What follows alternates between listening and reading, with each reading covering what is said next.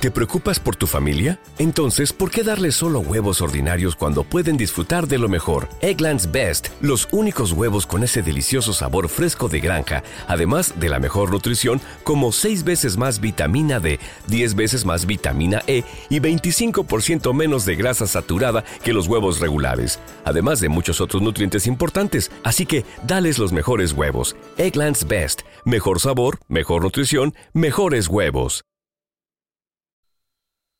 Trafalgar por Benito Pérez Galdós Número 1 Se me permitirá que antes de referir el gran suceso de que fui testigo, diga algunas palabras sobre mi infancia, explicando por qué extraña manera me llevaron los azares de la vida a presenciar la terrible catástrofe de nuestra marina. Al hablar de mi nacimiento no imitaré a la mayor parte de los que cuentan hechos de su propia vida, quienes empiezan nombrando su parentela las más veces noble, siempre hidalga por lo menos, si no se dicen descendientes del mismo emperador de Trapisonda. Yo, en esta parte, no puedo adornar mi libro con sonoros apellidos, y fuera de mi madre, a quien conocí por poco tiempo, no tengo noticia de ninguno de mis ascendientes si no es de Adán, cuyo parentesco me parece indiscutible. Doy principio, pues, a mi historia como Pablos, el buscón de Segovia. Afortunadamente Dios ha querido que en esto solo nos parezcamos. Yo nací en Cádiz y en el famoso barrio de la Viña, que no es hoy ni menos era entonces Academia de Buenas Costumbres. La memoria no me da luz alguna sobre mi persona y mis acciones en la niñez, sino desde la edad de seis años, y si recuerdo esta fecha es porque la asocio a un suceso naval de que oí hablar entonces, el combate del Cabo de San Vicente, acaecido en 1797. Dirigiendo una mirada hacia lo que fue, con la curiosidad y el interés propios de quien se observa imagen confusa y borrosa en el cuadro de las cosas pasadas, me veo jugando en la caleta con otros chicos de mi edad poco más o menos. Aquello era para mí la vida entera, más aún, la vida normal de nuestra privilegiada especie, y los que no vivían como yo me parecían seres excepcionales del humano linaje, pues en mi infantil inocencia y desconocimiento del mundo yo tenía la creencia de que el hombre había sido criado para la mar, habiéndole asignado la providencia como supremo ejercicio de su cuerpo la natación y como constante empleo de su espíritu el buscar y coger cangrejos ya para arrancarles y vender sus estimadas bocas que llaman de la isla ya para propia satisfacción y regalo mezclando así lo agradable con lo útil. La sociedad en que yo me crié era pues de lo más rudo incipiente y soez que puede imaginarse. Hasta tal punto que los chicos de la caleta éramos considerados como más canallas que los que ejercían igual industria y desafiaban con igual brío los elementos en puntales y por esta diferencia uno y otro bando nos considerábamos rivales y a veces medíamos nuestras fuerzas en la puerta de tierra con grandes y ruidosas pedreas que manchaban el suelo de heroica sangre. Cuando tuve edad para meterme de cabeza en los negocios por cuenta propia con objeto de ganar honradamente algunos cuartos recuerdo que lucí mi travesura en el muelle sirviendo de introductor de embajadores a muchos ingleses que entonces como ahora nos visitaban. El muelle era una escuela ateniense para despabilarse en pocos años y yo no fui de los alumnos menos aprovechados en aquel vasto ramo del saber humano así como tampoco dejé de sobresalir en el merodeo de la fruta para lo cual ofrecía ancho campo a nuestra iniciativa y altas especulaciones la plaza de san juan de dios.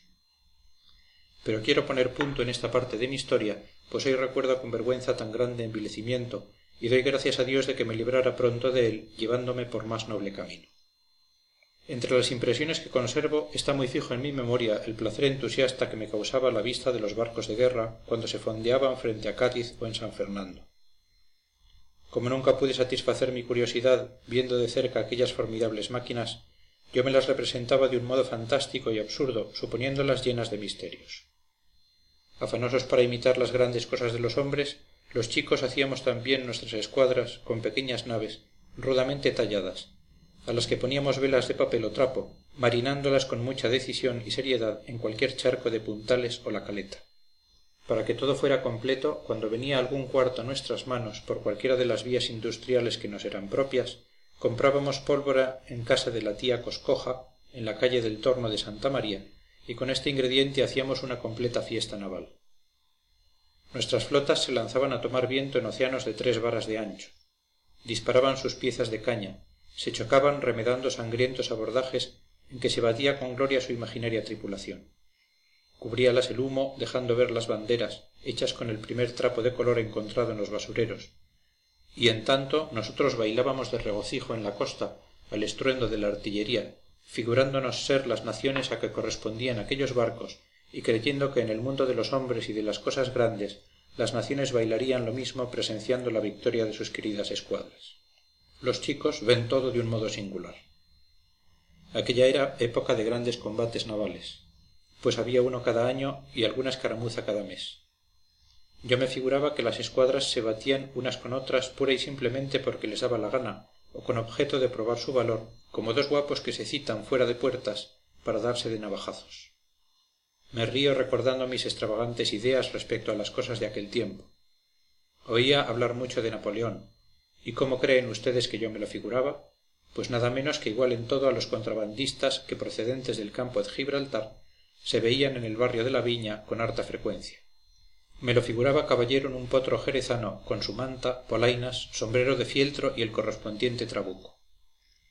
Según mis ideas con este pergenio y seguido de otros aventureros del mismo empaque aquel hombre que todos pintaban como extraordinario conquistaba la europa es decir una gran isla dentro de la cual estaban otras islas que eran las naciones a saber inglaterra génova londres francia malta la tierra del moro américa gibraltar mahón rusia tolón etc yo había formado esta geografía a mi antojo según las procedencias más frecuentes de los barcos con cuyos pasajeros hacía algún trato y no necesito decir que entre todas estas naciones o islas españa era la mejor cita por lo cual los ingleses unos a modo de salteadores de caminos querían cogérsela para sí. Hablando de esto y otros asuntos diplomáticos yo y mis colegas de la caleta decíamos mil frases inspiradas en el más ardiente patriotismo. Pero no quiero cansar al lector con pormenores que sólo se refieren a mis particulares impresiones y voy a concluir de hablar de mí. El único ser que compensaba la miseria de mi existencia con un desinteresado afecto era mi madre. Sólo recuerdo de ella que era muy hermosa o al menos a mí me lo parecía desde que quedó viuda se mantenía y me mantenía lavando y componiendo la ropa de algunos marineros. Su amor por mí debía de ser muy grande. Caí gravemente enfermo de la fiebre amarilla que entonces asolaba andalucía y cuando me puse bueno me llevó como en procesión a oír misa a la catedral vieja por cuyo pavimento me hizo andar de rodillas más de una hora y en el mismo retablo en que hoy la oímos puso en calidad de ex voto un niño de cera que yo creí mi perfecto retrato mi madre tenía un hermano y si aquella era buena éste era malo y muy cruel por añadidura. No puedo recordar a mi tío sin espanto y por algunos incidentes sueltos que conservo en la memoria colijo que aquel hombre debió de haber cometido un crimen en la época a que me refiero. Era marinero y cuando estaba en cádiz y en tierra venía a casa borracho como una cuba y nos trataba fieramente a su hermana de palabra diciéndole los más horrendos vocablos y a mí de obra castigándome sin motivo mi madre debió padecer mucho con las atrocidades de su hermano y esto unido al trabajo tan penoso como mezquinamente retribuido aceleró su fin el cual dejó indeleble impresión en mi espíritu aunque mi memoria puede hoy apreciarlo sólo de un modo vago. En aquella edad de miseria y vagancia yo no me ocupaba más que en jugar junto al mar o en correr por las calles. Mis únicas contrariedades eran las que pudieran ocasionarme un bofetón de mi tío un regaño de mi madre o cualquier contratiempo en la organización de mis escuadras. Mi espíritu no había conocido aún ninguna emoción fuerte y verdaderamente honda hasta que la pérdida de mi madre me presentó a la vida humana bajo un aspecto muy distinto del que hasta entonces había tenido para mí. Por eso la impresión sentida no se ha borrado nunca de mi alma. Transcurridos tantos años recuerdo aún como se recuerdan las medrosas imágenes de un mal sueño que mi madre yacía postrada con no sé qué padecimiento recuerdo haber visto entrar en casa unas mujeres cuyos nombres y condición no puedo decir. Recuerdo oír lamentos de dolor y sentirme yo mismo en los brazos de mi madre. Recuerdo también refiriéndolo a todo mi cuerpo el contacto de unas manos muy frías pero muy frías. Creo que después me sacaron de allí y con estas indecisas memorias se asocia la vista de unas velas amarillas que daban pavorosa claridad en medio del día el rumor de unos rezos el cuchicheo de unas viejas charlatanas las carcajadas de marineros ebrios y después de esto la triste noción de la orfandad la idea de hallarme solo y abandonado en el mundo idea que embargó mi pobre espíritu por algún tiempo. No tengo presente lo que hizo mi tío en aquellos días. Sólo sé que sus crueldades conmigo se redoblaron hasta tal punto que cansándome de sus malos tratos me evadí de la casa deseoso de buscar fortuna. Me fui a san fernando de allí a puerto real. Juntéme con la gente más perdida de aquellas playas fecundas en héroes de encrucijada y no sé cómo ni por qué motivo fui a parar con ellos a medinasidonia donde hallándonos cierto día en una taberna se presentaron algunos soldados de marina que hacían la leva y nos desbandamos refugiándose cada cual donde pudo. Mi buena estrella me llevó a cierta casa cuyos dueños se apiadaron de mí mostrándome gran interés sin duda por el relato que de rodillas bañado en lágrimas y con ademán suplicante hice de mi triste estado de mi vida y sobre todo de mis desgracias. Aquellos señores me tomaron bajo su protección librándome de la leva y desde entonces quedé a su servicio. Con ellos me trasladé a vejer de la frontera lugar de su residencia pues sólo estaban de paso en medinasidonia mis ángeles tutelares fueron don alonso gutiérrez de cisniega capitán de navío retirado del servicio y su mujer ambos de avanzada edad. Enseñáronme muchas cosas que no sabía y como me tomaron cariño al poco tiempo adquirí la plaza de paje del señor don alonso al cual acompañaba en su paseo diario pues el buen inválido no movía el brazo derecho y con mucho trabajo la pierna correspondiente. No sé qué hallaron en mí para despertar su interés. Sin duda mis pocos años mi orfandad y también la docilidad con que les obedecía fueron parte a merecer una benevolencia a la que he vivido siempre profundamente agradecido. Hay que añadir a las causas de aquel cariño aunque me esté mal el decirlo que yo no obstante haber vivido hasta entonces en contacto con la más desarrapada canalla tenía cierta cultura o delicadeza ingénita que en poco tiempo me hizo cambiar de modales hasta el punto de que algunos años después a pesar de la falta de todo estudio hallábame en disposición de poder pasar por persona bien nacida. Cuatro años hacía que estaba en la casa cuando ocurrió lo que voy a referir.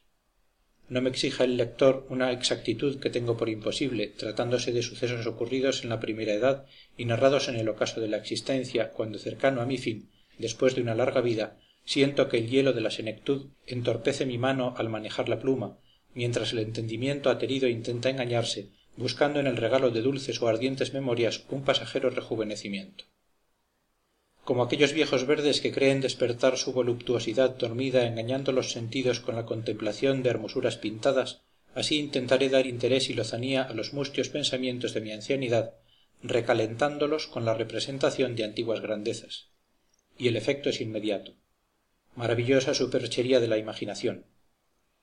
Como quien repasa hojas de hace tiempo dobladas de un libro que se leyó así miro con curiosidad y asombro los años que fueron y mientras dura el embeleso de esta contemplación parece que un genio amigo viene y me quita de encima la pesadumbre de los años aligerando la carga de mi ancianidad que tanto agobia el cuerpo como el alma esta sangre tibio y perezoso humor que hoy apenas presta escasa animación a mi caduco organismo se enardece se agita circula bulle corre y palpita en mis venas con acelerada pulsación.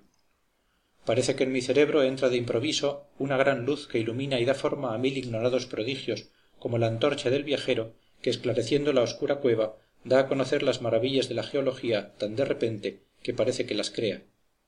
Y al mismo tiempo mi corazón muerto para las grandes sensaciones se levanta lázaro llamado por voz divina y se me sacude en el pecho causándome a la vez dolor y alegría.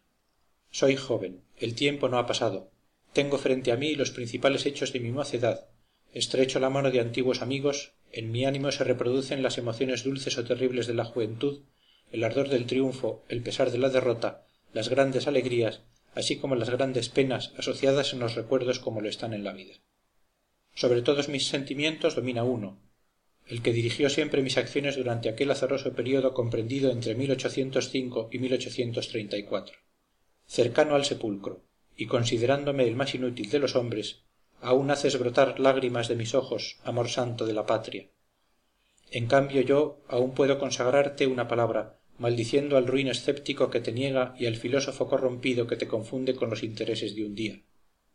A este sentimiento consagré mi edad viril a él consagro esta faena de mis últimos años poniéndole por genio tutelar o ángel custodio de mi existencia escrita ya que lo fue de mi existencia real.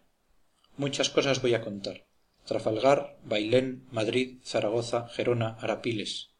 De todo esto diré alguna cosa si no os falta la paciencia. Mi relato no será tan bello como debiera pero haré todo lo posible para que sea verdadero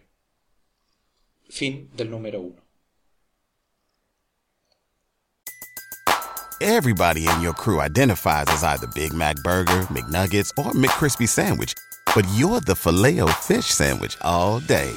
That crispy fish, that savory tartar sauce, that melty cheese, that pillowy bun. Yeah, you get it. Every time. And if you love the filet of fish, right now you can catch two of the classics you love for just $6. Limited time only. Price and participation may vary. Cannot be combined with any other offer. Single item at regular price. Ba da ba ba ba. ¿Te preocupas por tu familia? Entonces, ¿por qué darles solo huevos ordinarios cuando pueden disfrutar de lo mejor? Eggland's Best, los únicos huevos con ese delicioso sabor fresco de granja, además de la mejor nutrición, como 6 veces más vitamina D, 10 veces más vitamina E y 25% menos de grasa saturada que los huevos regulares, además de muchos otros nutrientes importantes. Así que, dales los mejores huevos. Eggland's Best, mejor sabor, mejor nutrición, mejores huevos. Trafalgar por Benito Pérez Galdós. Número 2.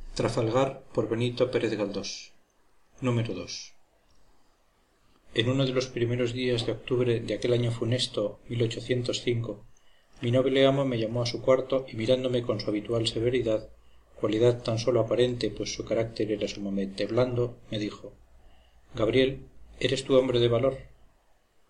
No supe al principio qué contestar, porque a decir verdad, en mis catorce años de vida no se me había presentado aún ocasión de asombrar al mundo con ningún hecho heroico.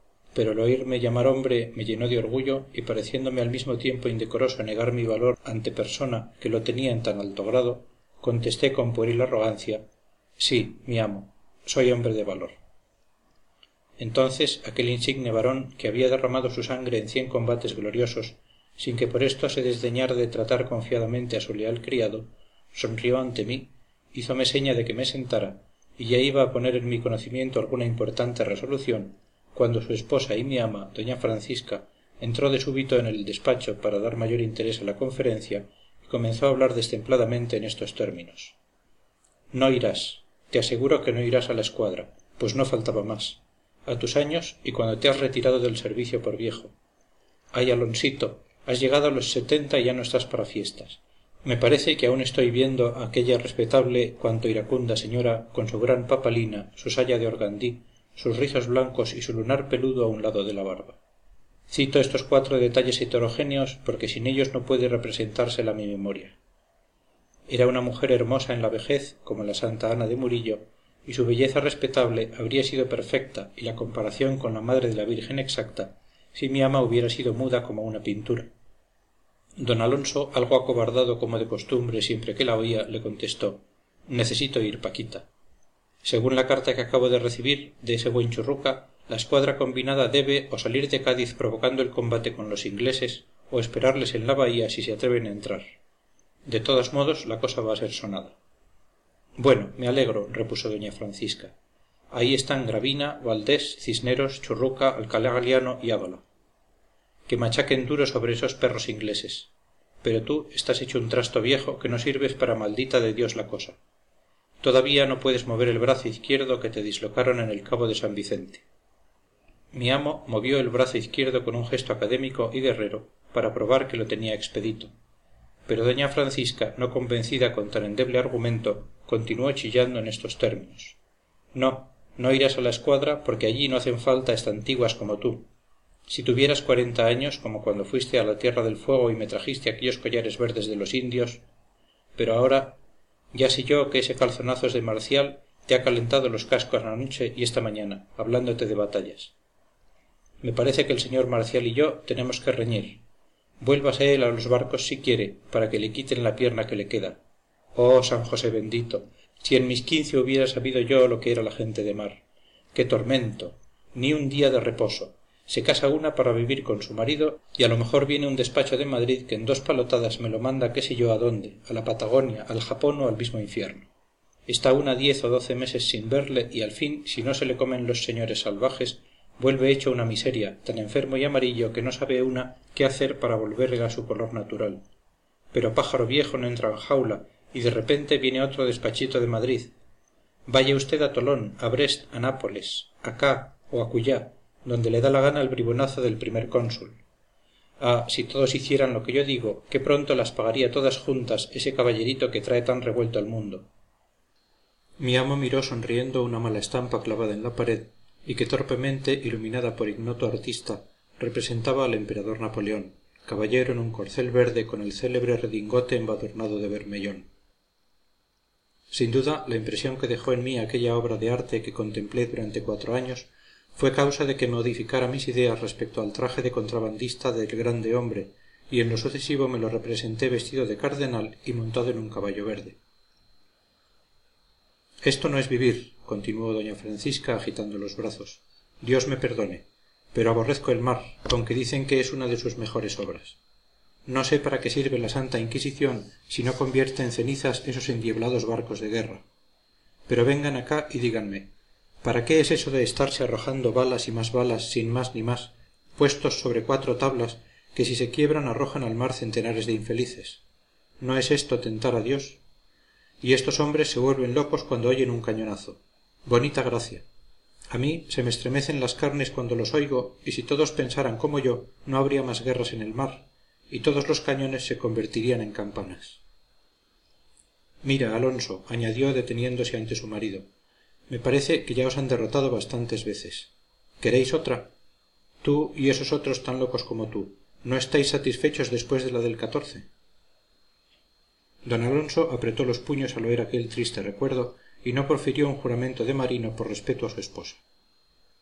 La culpa de tu obstinación en ir a la escuadra añadió la dama cada vez más furiosa la tiene el picarón de marcial ese endiablado marinero que debió ahogarse cien veces y cien veces se ha salvado para tormento mío si él quiere volver a embarcarse con su pierna de palo su brazo roto su ojo de menos y sus cincuenta heridas que vaya en buena hora y dios quiera que no vuelva a aparecer por aquí.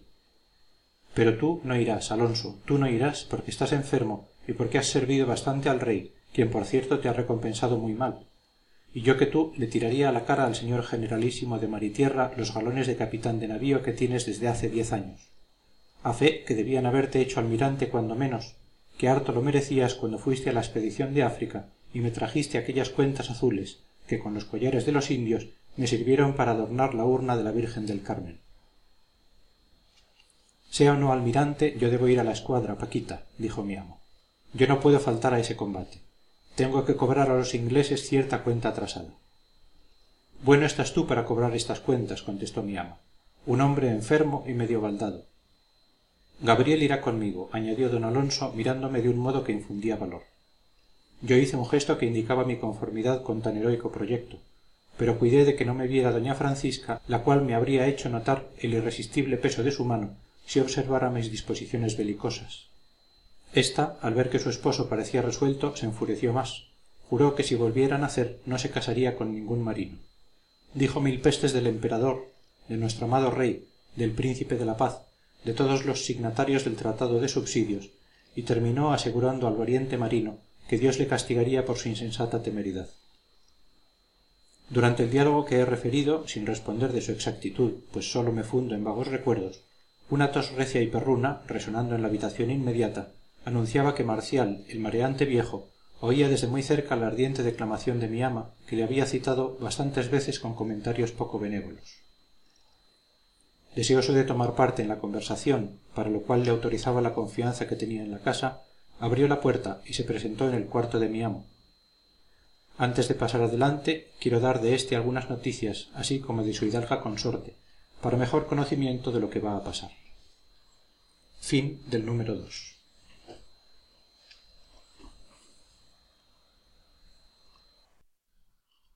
Trafalgar por Benito Pérez Galdós. Número 3 don alonso gutiérrez de cisniega pertenecía a una antigua familia del mismo vejer. Consagráronle a la carrera naval y desde su juventud siendo guardia marina se distinguió honrosamente en el ataque que los ingleses dirigieron contra la habana en formó parte de la expedición que salió de cartagena contra argel en y también se halló en el ataque de gibraltar por el duque de crillon en embarcóse más tarde para la expedición al estrecho de magallanes en la corbeta santa maría de la cabeza que mandaba don antonio de córdoba. También se halló en los gloriosos combates que sostuvo la escuadra anglo-española contra la francesa delante de tolón en y por último terminó su gloriosa carrera en el desastroso encuentro del cabo de san vicente mandando el navío mexicano uno de los que tuvieron que rendirse desde entonces mi amo que no había ascendido conforme a su trabajosa y dilatada carrera se retiró del servicio. De resultas de las heridas recibidas en aquella triste jornada cayó enfermo del cuerpo y más gravemente del alma a consecuencia del pesar de la derrota. Curábale su esposa con amor aunque no sin gritos pues el maldecir a la marina y a los navegantes era en su boca tan habitual como los dulces nombres de jesús y maría en boca de un devoto era doña francisca una señora excelente ejemplar de noble origen devota y temerosa de dios como todas las hembras de aquel tiempo. Caritativa y discreta pero con el más arisco y endemoniado genio que he conocido en mi vida. Francamente yo no considero como ingénito aquel iracundo temperamento sino antes bien creado por los disgustos que la ocasionó la desabrida profesión de su esposo.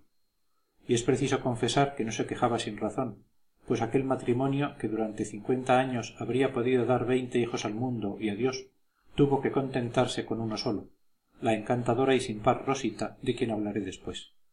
Por estas y otras razones doña francisca pedía al cielo en sus diarias oraciones el aniquilamiento de todas las escuadras europeas.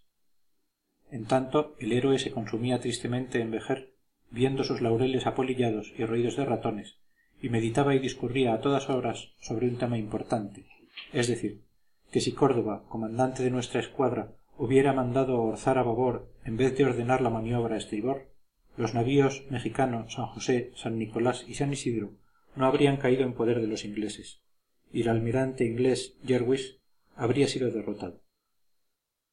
Su mujer marcial hasta yo mismo extralimitándome en mis atribuciones le decíamos que la cosa no tenía duda a ver si dándonos por convencidos se templaba el vivo ardor de su manía pero ni por esas. Su manía le acompañó al sepulcro. Pasaron ocho años después de aquel desastre y la noticia de que la escuadra combinada iba a tener un encuentro decisivo con los ingleses produjo en él cierta excitación que parecía rejuvenecerle. Dio pues en la flor de que había de ir a la escuadra para presenciar la indudable derrota de sus mortales enemigos y aunque su esposa trataba de disuadirle como he dicho era imposible desviarle de tan estrafalario propósito para dar a comprender cuán vehemente era su deseo basta decir que osaba contrariar aunque evitando toda disputa la firme voluntad de doña francisca. Y debo advertir para que se tenga idea de la obstinación de mi amo que éste no tenía miedo a los ingleses ni a los franceses ni a los argelinos ni a los salvajes del estrecho de magallanes ni al mar irritado ni a los monstruos acuáticos ni a la ruidosa tempestad ni al cielo ni a la tierra no tenía miedo a cosa alguna criada por dios más que a su bendita mujer. Réstame hablar ahora del marinero marcial objeto del odio más vivo por parte de doña francisca pero cariñosa y fraternalmente amado por mi amo don alonso con quien había servido. Marcial nunca supe su apellido llamado entre los marineros medio hombre había sido contramaestre en barcos de guerra durante cuarenta años en la época de mi narración la facha de este héroe de los mares era de lo más singular que puede imaginarse. Figúrense ustedes señores míos un hombre viejo más bien alto que bajo con una pierna de palo el brazo izquierdo cortado a cercén más abajo del codo un ojo menos la cara garabateada por multitud de chirlos en todas las direcciones y con desorden trazados por armas enemigas de diferentes clases con la tez morena y curtida como la de todos los marinos viejos con una voz ronca hueca y perezosa que no se parecía a la de ningún habitante racional de tierra firme y podrán formarse idea de este personaje cuyo recuerdo me hace deplorar la sequedad de mi paleta pues a fe que merece ser pintado por un diestro retratista. No puedo decir si su aspecto hacía reír o imponía respeto. Creo que ambas cosas a la vez y según como se le mirase. Puede decirse que su vida era la historia de la marina española en la última parte del siglo pasado y principios del presente historia en cuyas páginas las gloriosas acciones alternan con lamentables desdichas. Marcial había navegado en el conde de regla en el san joaquín en el real carlos en el trinidad y en otros heroicos y desgraciados barcos que al parecer derrotados con honra o destruidos con alevosía sumergieron con sus viejas tablas el poderío naval de españa. Además de las campañas en que tomó parte con mi amo medio hombre había asistido a otras muchas tales como la expedición a la martinica la acción de finisterre y antes el terrible episodio del estrecho en la noche del de julio de y al combate del cabo de santa maría el 5 de octubre de 1804. A la edad de sesenta y seis años se retiró del servicio, mas no por falta de bríos, sino porque ya se hallaba completamente desarbolado y fuera de combate. Él y mi amo eran en tierra dos buenos amigos, y como la hija única del contramaestre se hallase casada con un antiguo criado de la casa, resultando de esta unión un nieto, medio hombre se decidió a echar para siempre el ancla como un viejo pontón inútil para la guerra, y hasta llegó a hacerse la ilusión de que le gustaba la paz. Bastaba verle para comprender que el empleo más difícil que podía darse aquel resto glorioso de un héroe era el de cuidar chiquillos, y en efecto Marcial no hacía otra cosa que cargar, distraer y dormir a su nieto, para cuya faena le bastaban sus canciones marineras sazonadas con algún juramento propio del oficio. Mas al saber que la escuadra combinaba se apercibía para un combate, sintió renacer en su pecho el amortiguado entusiasmo y soñó que se hallaba mandando la marinería en el alcázar de proa del Santísima Trinidad. Como notase en don Alonso iguales síntomas de recrudecimiento, se franqueó con él, y desde entonces pasaban gran parte del día y de la noche comunicándose, así las noticias recibidas como las propias sensaciones, refiriendo hechos pasados, haciendo conjeturas sobre los venideros y soñando despiertos, como dos grumetes que en íntima confidencia calculan el modo de llegar a almirantes. En estas encerronas que traían a doña francisca muy alarmada nació el proyecto de embarcarse en la escuadra para presenciar el próximo combate. Ya saben ustedes la opinión de mi ama y las mil picardías que dijo el marinero embaucador. Ya saben que don alonso insistía en poner en ejecución tan atrevido pensamiento acompañado de su paje y ahora me resta referir lo que todos dijeron cuando marcial se presentó a defender la guerra contra el vergonzoso statu quo de doña francisca Fin del número 3. ¿No se merece tu familia lo mejor? Entonces, ¿por qué no los mejores huevos? Ahora, Egglands Best están disponibles en deliciosas opciones. Huevos clásicos, de gallina libre de jaula y orgánicos de Egglands, que ofrecen un sabor más delicioso y fresco de granja que le encantará a tu familia. En comparación con los huevos ordinarios, Egglands Best contiene la mejor nutrición como 6 veces más vitamina D, 10 veces más vitamina E y el doble de omega 3 y B12. Solo Egglands Best. Mejor sabor, mejor nutrición, mejores huevos. Visita egglandsbest.com para más información.